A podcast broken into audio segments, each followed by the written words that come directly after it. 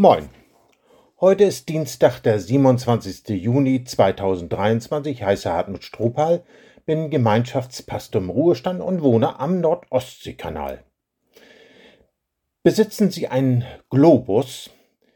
Im Handel gibt es die unterschiedlichsten Exemplare. Ich habe immer noch keinen.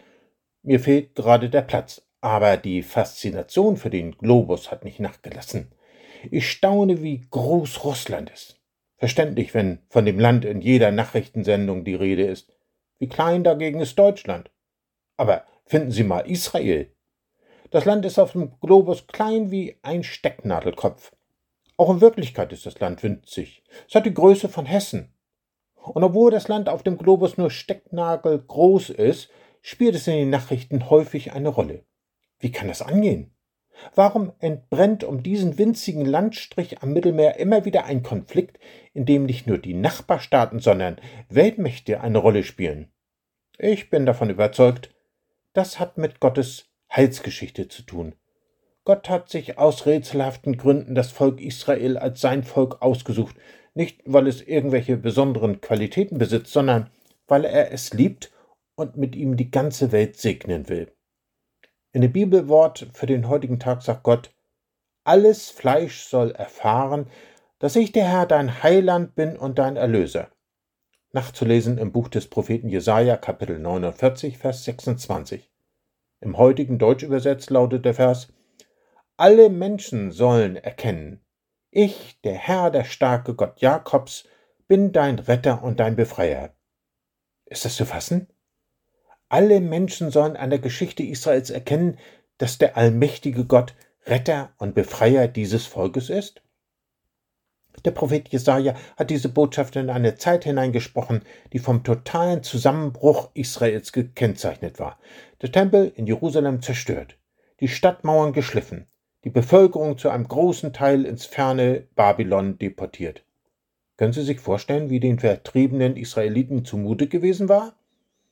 In eine total verzweifelte Stimmung hinein ruft Jesaja im Auftrag Gottes: Alle Menschen werden erkennen, ich, der Herr, der starke Gott Jakobs, bin dein Retter und dein Befreier. Man mag es nicht glauben, aber so geschah es. Im Jahr 538 v. Chr.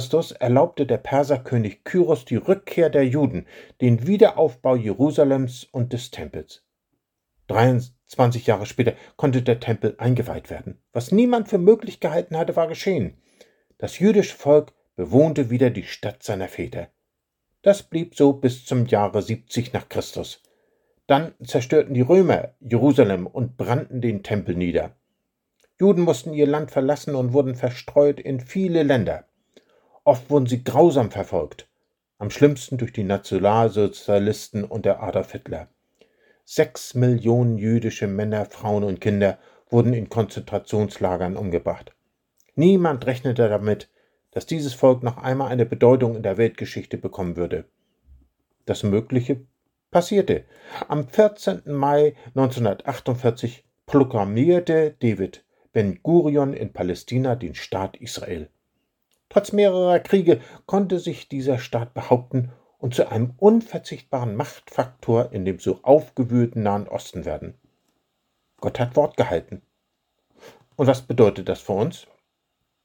Nun, Friedrich der Große, seines Zeichens König von Preußen, war bekannt dafür, dass er nicht allzu viel hielt von Religion und Kirche.